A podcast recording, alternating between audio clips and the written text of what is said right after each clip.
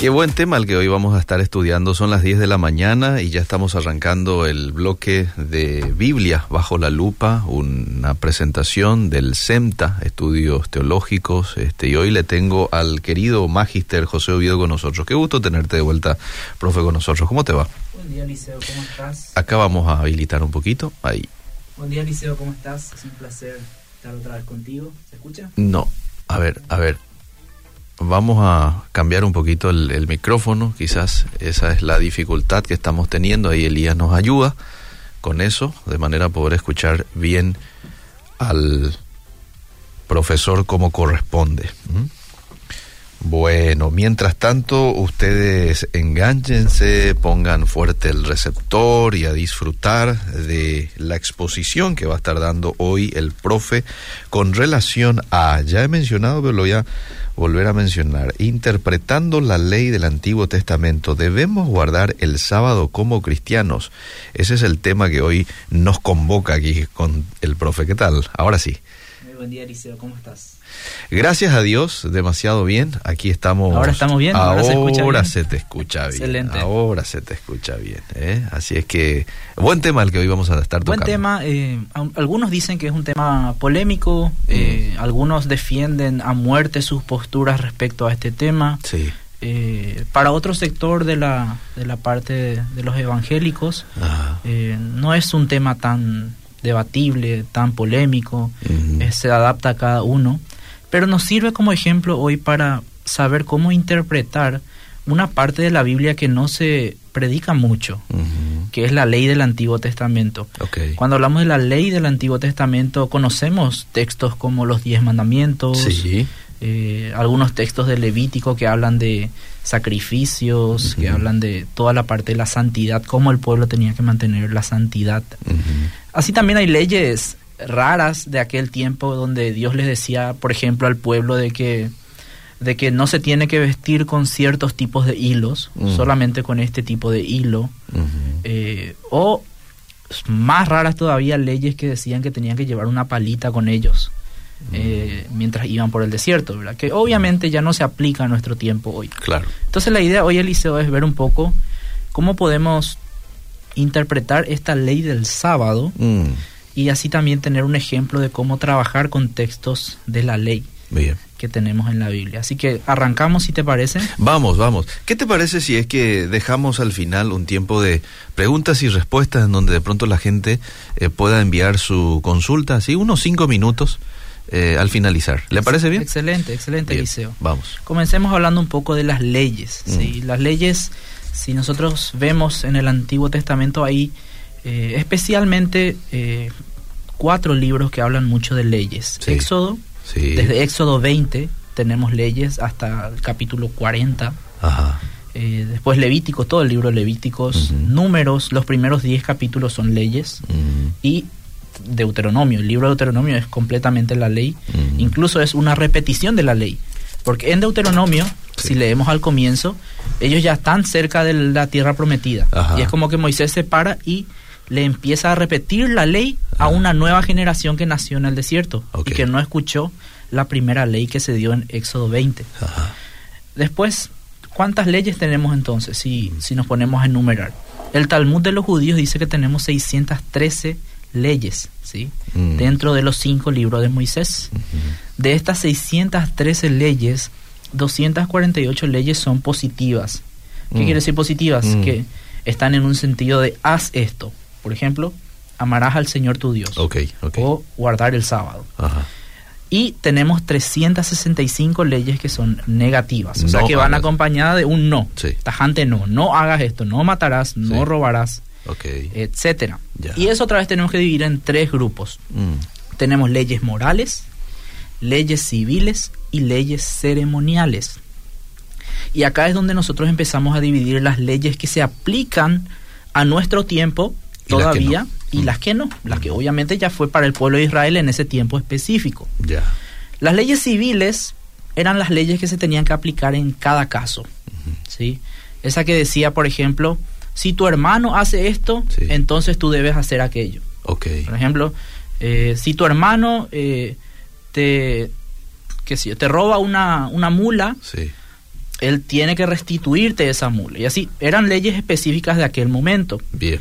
Después teníamos las leyes eh, que son ceremoniales, Mm. que claramente, y esto ya voy a, de entrada, yo voy a decir, claramente son ya obsoletas, porque en el Nuevo Testamento tenemos que Jesucristo es el cumplimiento de toda la parte ceremonial. Él es el sacrificio por excelencia. Ajá. Entonces todo lo que es la parte de sacrificios de tal cordero, tal oveja, tal pájaro que podés matar, Sí. eso ya quedó obsoleto para nosotros los cristianos hoy que encontramos nuestra salvación únicamente Ajá. A través del sacrificio de Jesús. Bien. Entonces, el intérprete necesita identificar qué tipo de texto estamos teniendo. Ajá. Después tenemos las leyes que son morales Sí. y algunas las llaman incluso apodícticas. ¿Qué quiere decir esa palabra? Apodícticas. Eso quiere decir que es indiscutible por el hecho de que son demostradas, ver- verdades demostradas Ah.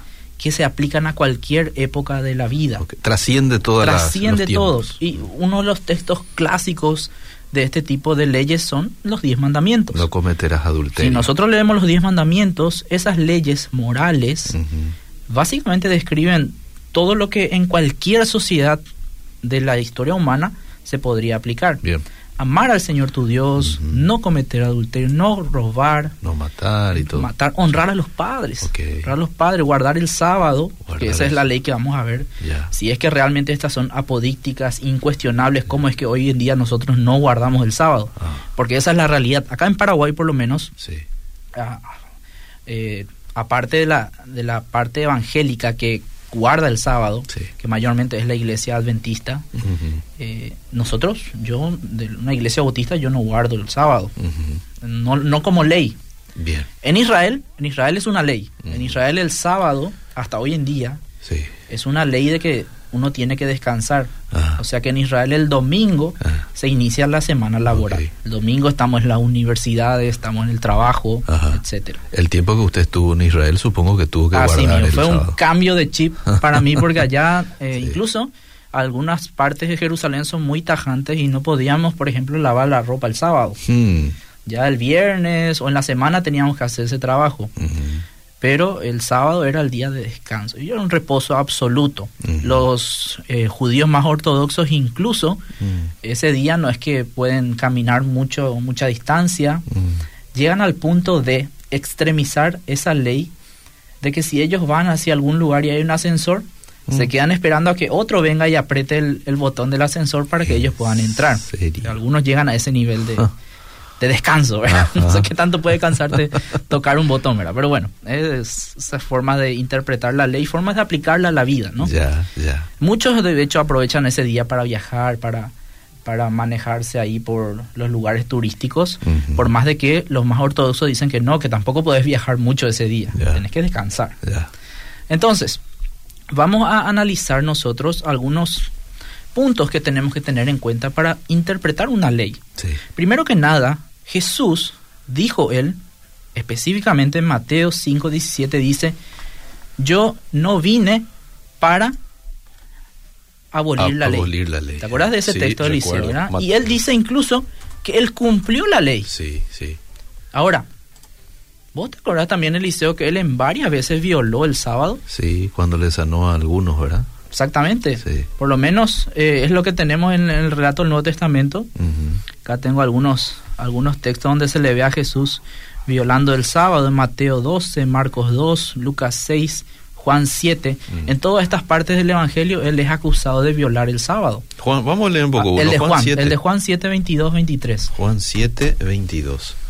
Rápidamente. Ujú. 22 dice, para que la gente se ubique nomás. Sí. Por cierto, Moisés, por cierto, Moisés os dio la circuncisión, no porque sea de Moisés, sino de los padres, y en el día de reposo circuncidáis al hombre. ¿Hasta ahí?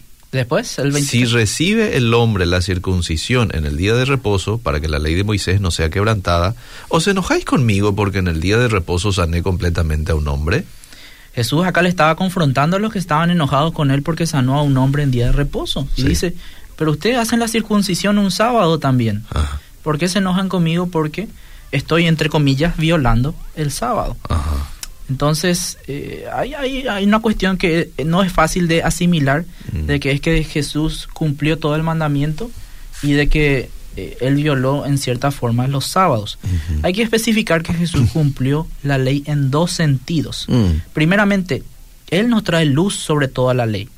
Si leemos todo lo que es el Sermón del Monte, es toda una eh, explicación Mm. de cómo aplicar las leyes y él resume toda la ley en dos mandamientos. Mm. Amar a Dios sí. y amar al prójimo, con todo lo que somos. Si nosotros hacemos esas dos cosas, estamos cumpliendo con todos los mandamientos. De hecho, los diez mandamientos, que es el texto que hoy estamos analizando, básicamente son cumplir con esas dos áreas, porque comienza diciendo amar a Dios con todo el corazón. Después empieza a citar eh, cosas que atentan tanto contra Dios como contra el prójimo. No adulterar, no hurtar, no matar son cosas que atentan contra el prójimo. Entonces, hay un estudio del- de los diez mandamientos que muestra que básicamente Jesús resumió en esos dos mandamientos el, toda la ley, Mm. porque toda la ley apunta en, en forma vertical y horizontal. Mm. Vertical hacia Dios Sí. y horizontal hacia, el prójimo. sí. Entonces, y, y segundo lugar, él cumplió objetivamente con Ah. todo lo que la justicia de Dios requería de la ley. Mm, ¿Ok? mm. La justicia de Dios es, Romanos lo dice, es justa. Él- cada, a cada uno paga como merece. Y Jesús cumplió con toda la ley según lo que la justicia de Dios requiere. Ahora, la ley de Dios fue hecha para qué? Para que, en primer lugar, el pueblo de Dios tenga una guía de Dios, cómo guiarse en el desierto. Pero en segundo lugar, para que tenga la guía moral y para que la justicia de Dios pueda aplicarse. Pero así también la gracia. Bien, ¿sí? bien. Porque hay ley, hay gracia. Mm. ¿sí? Entonces, Dios de alguna forma especifica todas las formas de los sacrificios para mostrar que Él tiene gracia. Que por más de que uno rompa una ley, puede haber una forma de perdón, puede haber un camino hacia el perdón. Bien, bien. Entonces, Jesús da su propio ejemplo para mostrar de que la ley no es algo que simplemente aplicamos así literalmente, como era el caso del sábado. Pero tampoco es algo que descartamos, que decimos, ah, bueno, vamos a dejar nomás las leyes porque ya es del Antiguo Testamento. Como les dije, hay casos y casos. Ajá. El caso del sábado, ¿sí?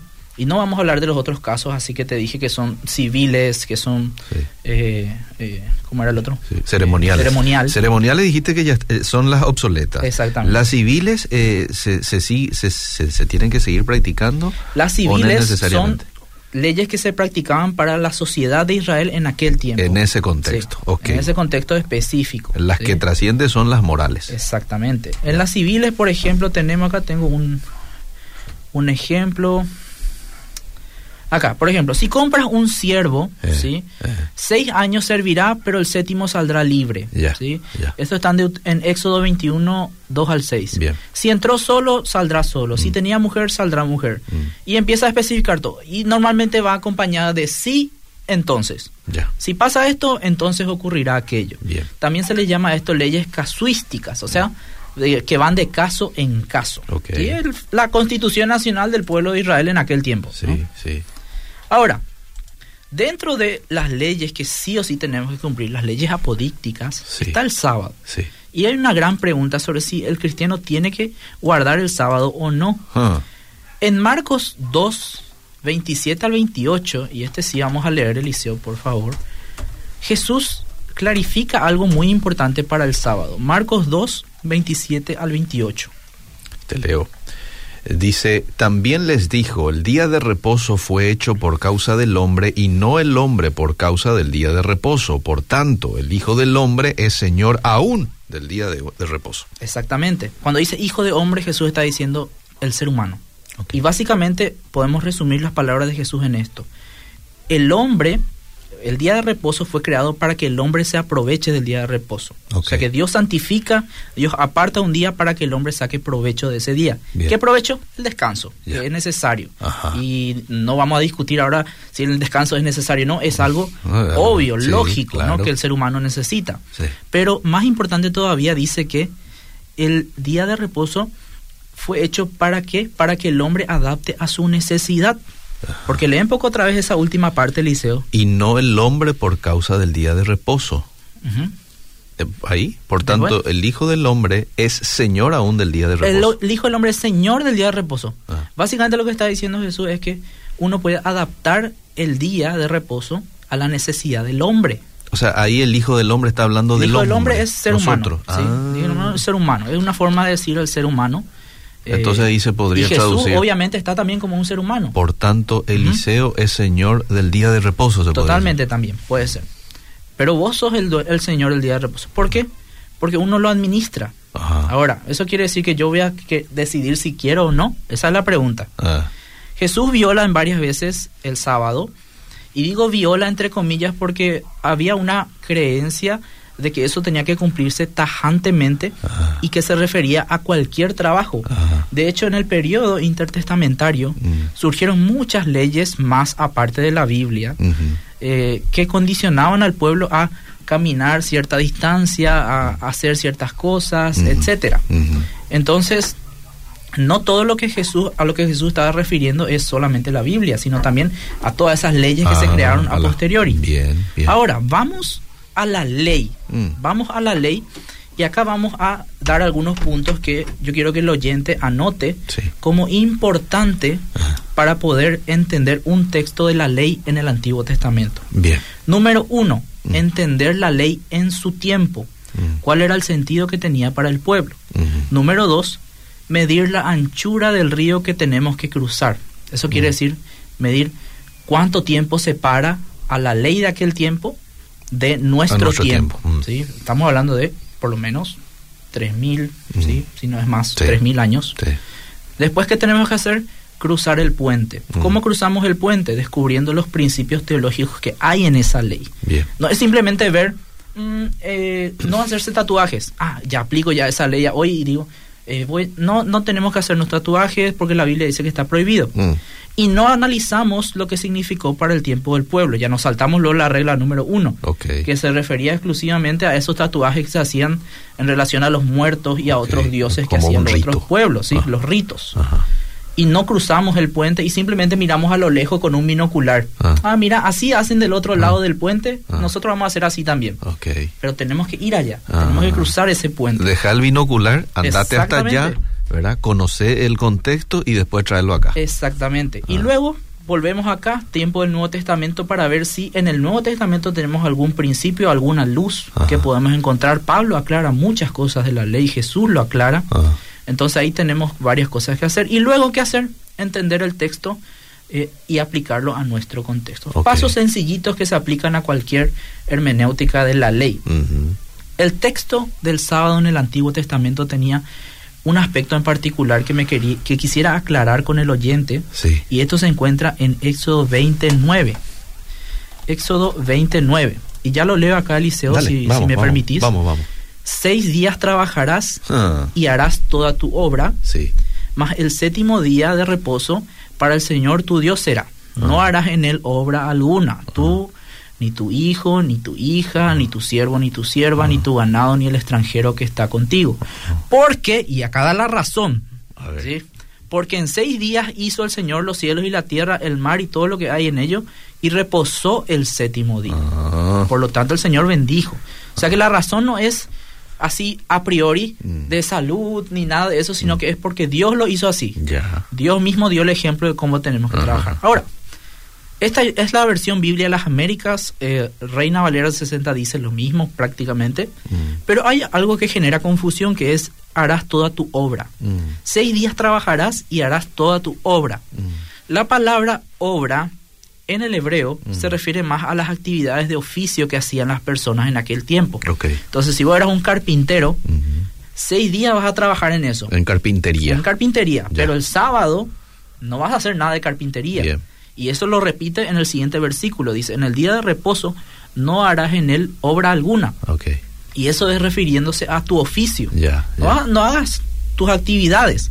De hecho, hay algunas versiones que lo traducen así y te voy a compartir. O sea que podés hacer obra de jardinería, por, por ejemplo, ese día, pero por no- ejemplo eh, aplicado en nuestro tiempo sería, ah, yo soy un oficinista, estoy Sí. de lunes a viernes ahí sentado en la oficina, Sí. trabajando Sí. de 7 a 5 de la tarde. Sí.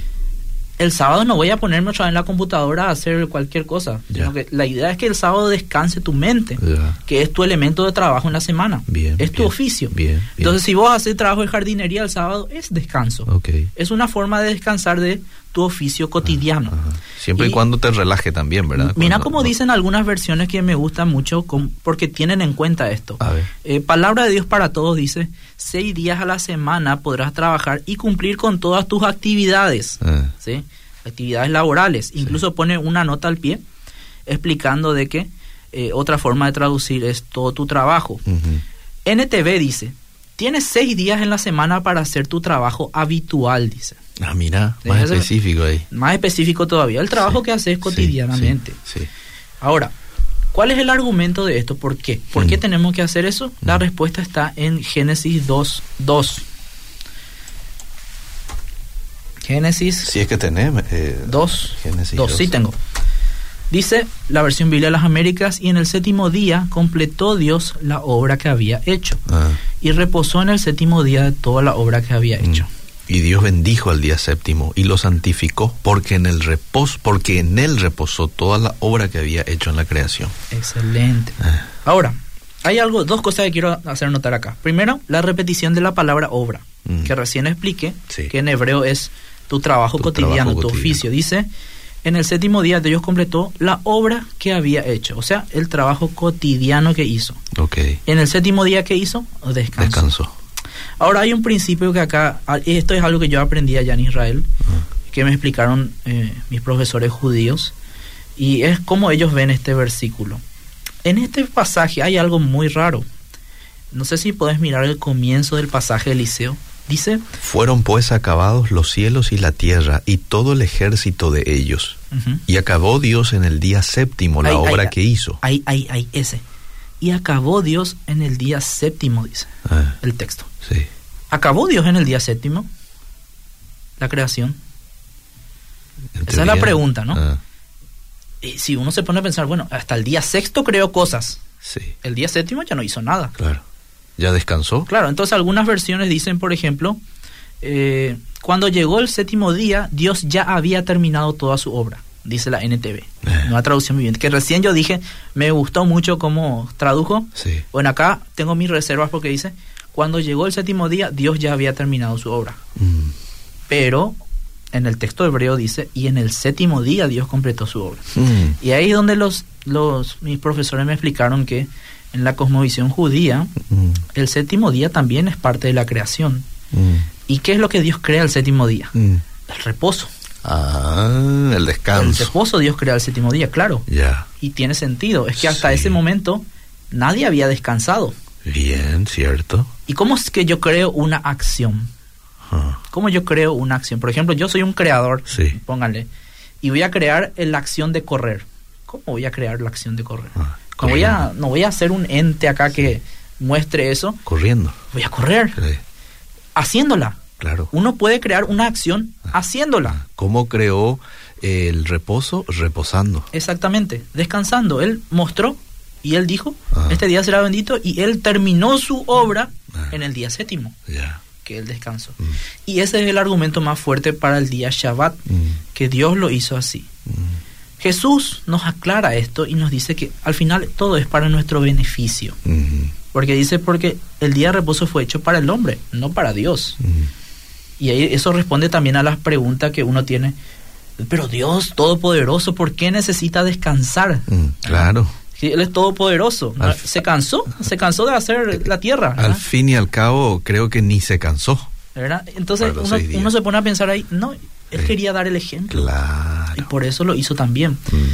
Después en el Nuevo Testamento ya vemos que el, de a poco el sábado fue reemplazado por el domingo. Algunos dicen que eso pasó recién en la época de Constantino, pero ya en el Nuevo Testamento vemos que hay, una, hay un énfasis especial en el domingo.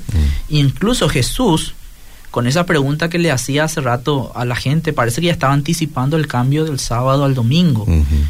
¿Por qué? Porque la resurrección fue un domingo, el primer día de la semana. Los cristianos empezaron a adquirir la, eh, ¿cómo se dice? La costumbre de reunirse los domingos. En Hechos 2 vemos esto. El día de Pentecostés fue un domingo. Ellos estaban reunidos un domingo. Mm. Pablo le dice a la iglesia de Corinto y a la iglesia de, de, Galacia que el primer día de la semana tienen que aportar dando cada uno de lo que recogen, o sea, dar la ofrenda. El primer día de la semana, que era el día que se estaban reuniendo. Obviamente estos son textos descriptivos, Sí. no son así ley. Ah. Reúnanse el domingo. Son más bien ya descriptivos de lo que la iglesia comenzó a hacer.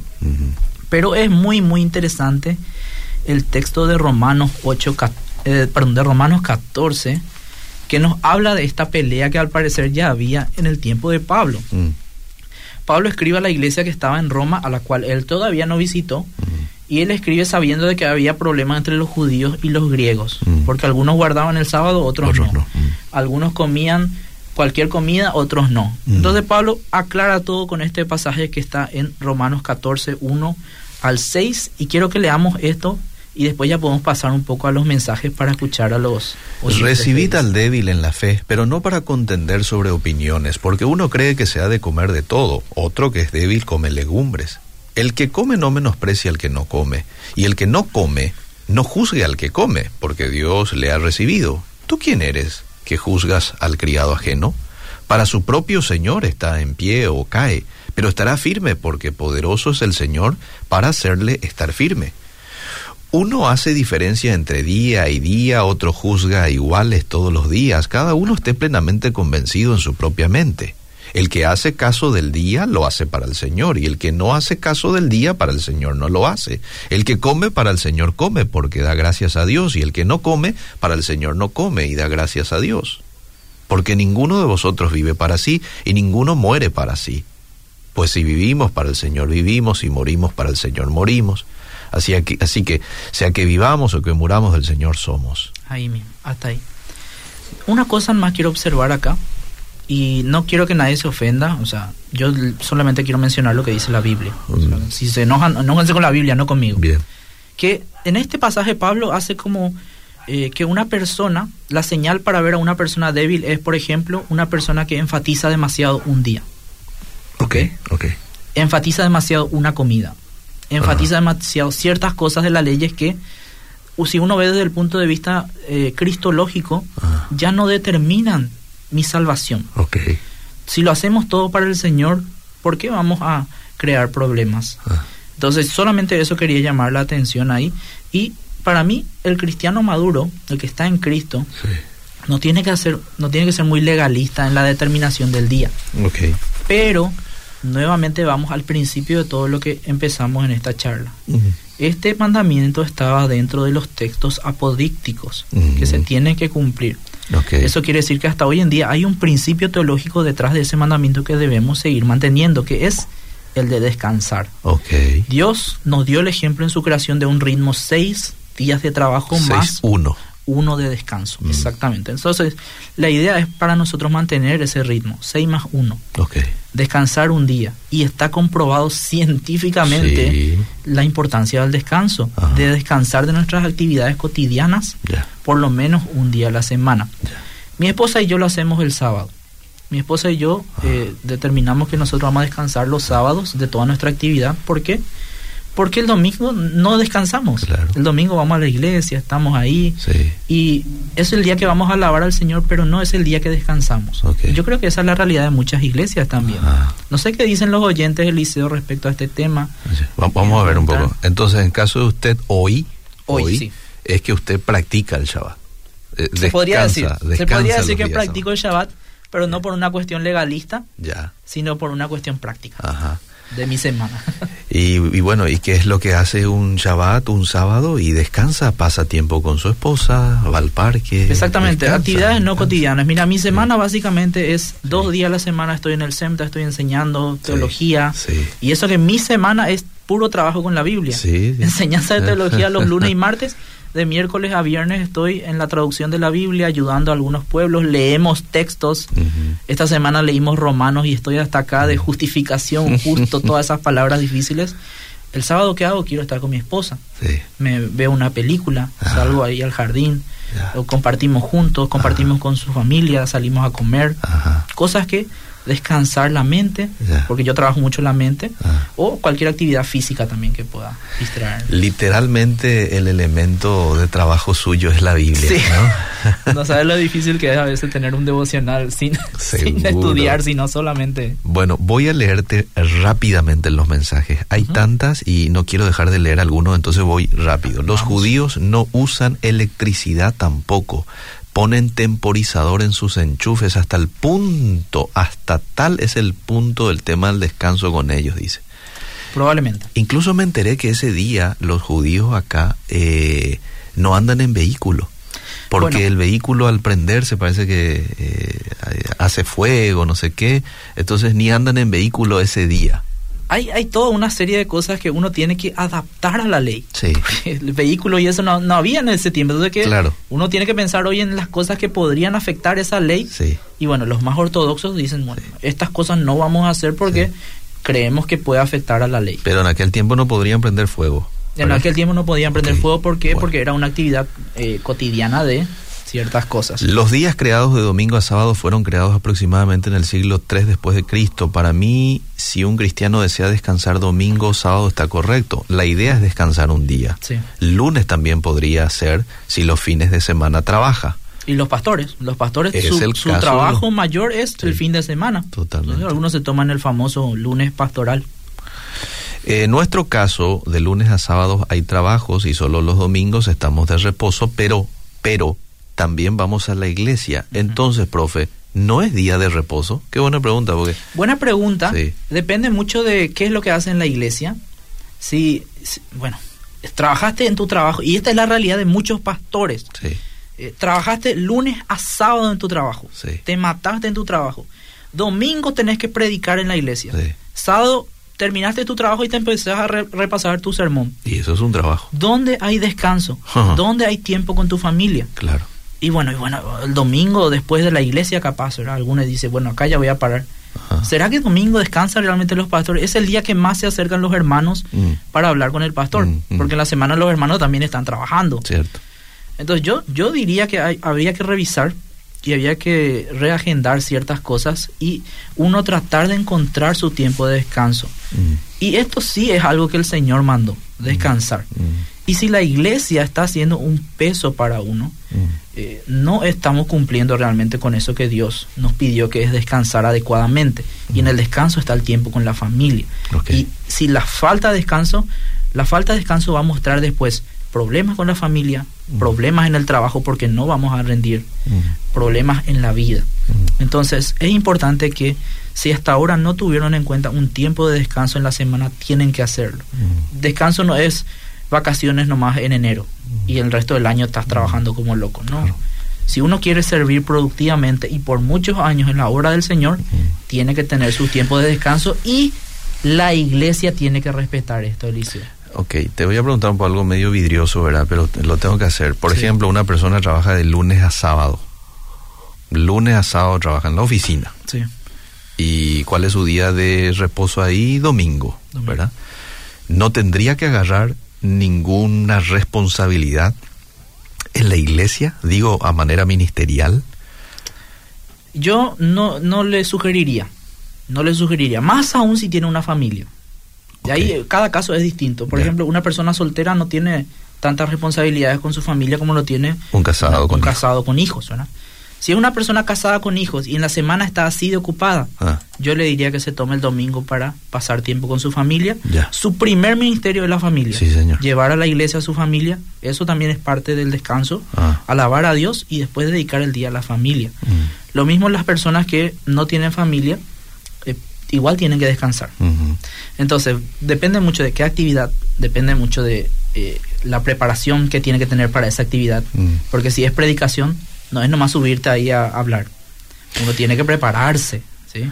Muy buena la exposición. Si pueden aclarar que la salvación no se pierde, como algunos aseguran que si se pierde, por favor, muchas gracias. No, acá no, no, Bueno, no tiene por nada no que- guardar el sábado no se pierde. El día de reposo sería hacer solo lo que es de Dios. ¿O cómo es descansar? Es estar sin hacer nada. ¿Cómo sería si podría, por favor, explicar el profe? Bueno, eh, eh, es importante, Eliseo, aclarar eso, eh, si se puede. El día del reposo fue hecho para reposar. Sí. el día para alabar a Dios oficialmente de la iglesia comenzó a ser el domingo. Okay. Entonces tranquilamente uno puede tener su Shabbat y el domingo ir a la iglesia y dedicar al Señor. ¿sí? Ah, ok. Eh, Pero es importante un día a la semana hacerlo, un día a la semana dedicarnos a Dios, eh, porque la idea de Dios era que en ese día esté todo. ok. Pero hoy en día, adecuando a las actividades que tenemos, muchas veces se complica descansar domingo como dijimos. Ajá. Entonces uno puede descansar otro día. Ya, ya. Yo trabajo de lunes al lunes porque soy cajera de supermercado y jueves mi libre. Ese sería mi día de reposo, claro. Amén. Sí. Claro. Descanse ese día. Qué bueno está el programa, dice, desde el Chaco te estamos escuchando. Eh, yo estoy de acuerdo, descansar los sábados, poner por obra, dice Patricia, muy bien. Eh, y si usted puede, adelante, así como el profe. El Sí. profe descansa los días sábados también. Hay otros que lo hacen domingo y hay otros que lo hacen lunes. Lo importante, según lo que usted decía, es hacer, ¿eh? Sí. es reposar. Eh, soy Freddy de Buenos Aires, consulta. ¿Hay diferencia en el trabajo secular y dentro de la iglesia? Saludos. Y hay diferencias de para quién trabajamos. Pero en la realidad, en oficio, hoy en día, con el tipo de iglesia que tenemos, mucha diferencia ya no hay. Fíjate, Eliseo. Mm, Porque tenemos iglesias modernas, tenemos una persona que se dedica a la multimedia, por ejemplo, mm, algo que podría hacer tranquilamente en un trabajo, entre comillas, secular, ¿verdad? Porque a mí no me gusta usar esa palabra secular. mm, Pero los mismos trabajos, depende de la, la forma en la que te canse. Pero yo más quiero dar un mensaje a la iglesia. Los pastores, muchos pastores andan sufriendo, muchos pastores andan cansados Mm, y la gente no ve eso. mm, Los pastores, yo visitaba frecuentemente a mi pastor y siempre lo veía así un poco cansado. mm. eh, y me, me- me entristece. Sí, me claro. entristece que muchas veces la iglesia toma el trabajo del pastor como si fuera que él no hace nada. Como que el pastor no, no trabaja luego. Vive para la iglesia. Pero escuchar los problemas de los hermanos Ah. es un trabajo Totalmente. muy pesado. Trabajar con personas es el trabajo más pesado que su hermano puede tener. Sí. Muchos prefieren trabajar con letras, Mm. con computadora, con trabajo físico, que trabajar con otra persona. Totalmente. Y el pastor tiene que estar cargando con eso muchas veces con los Ah, líderes. ah. Valoren el trabajo de sus pastores. Sí. Y si ustedes le ven a su pastor trabajado, cargado, denle sus vacaciones que merece. Ah. Denle ese día que merece descanso. Ah. Ustedes como iglesia denle. Porque muchas veces los pastores también se ven en ese sentido de que yo no quiero pedir mi propio descanso Ah. o yo no quiero pedir mi propia vacación. Es su derecho. Pastor, después tú mina. Sí. Descansa. A algunos les cuesta descansar. Cuesta. Pero descansa, Sí. descansa, pastor. Y los hermanos, nosotros seamos conscientes del día de descanso del pastor y no vamos a llamarle en ese día. No vamos a mensajearle, esperar al día siguiente, ¿verdad? Para hacerlo. Bueno, te leo este último y nos vamos. Sí. Pregunto, pregunto, ¿con la muerte de Jesucristo en la cruz no se abolió ya la ley antigua? Muy buena pregunta. Y Jesús respondió a eso. Mm, Jesús no vino para abolir la ley, sino para cumplirla, dice. Mm. Y recién en el, en el programa aclaramos que él cumplió de dos formas. mm, Nos dio luz hacia lo que realmente quería decir con la ley, que era amar a Dios y amar al prójimo, y él mismo nos mostró que se puede cumplir y cumplir con los estándares de la justicia de Dios a través de la ley. Analicemos, siempre que leamos la ley, si una ley es apodíctica, o sea, perpetua, algo que aplica a cualquier tiempo, o fue una ley temporal. Los diez mandamientos entran dentro de la categoría de leyes atemporales, o sea, aplica a cualquier época, amar a Dios, amar a Dios, eh, no robar, no matar, Ujú. no, no asesinar, dice el texto, no asesinar, honrar a los padres y etcétera, Guardar el Shabbat. y guardar el Shabbat. Que Shabbat en el hebreo significa descanso, o sea, el mandamiento es guardar el descanso. ¿sí? sea cual sea el día, hagamos como Dios y descansemos de toda la hora de nuestra semana cuando lo requiera. Por el tiempo, muchas gracias. Gracias, Eliseo. Seguimos.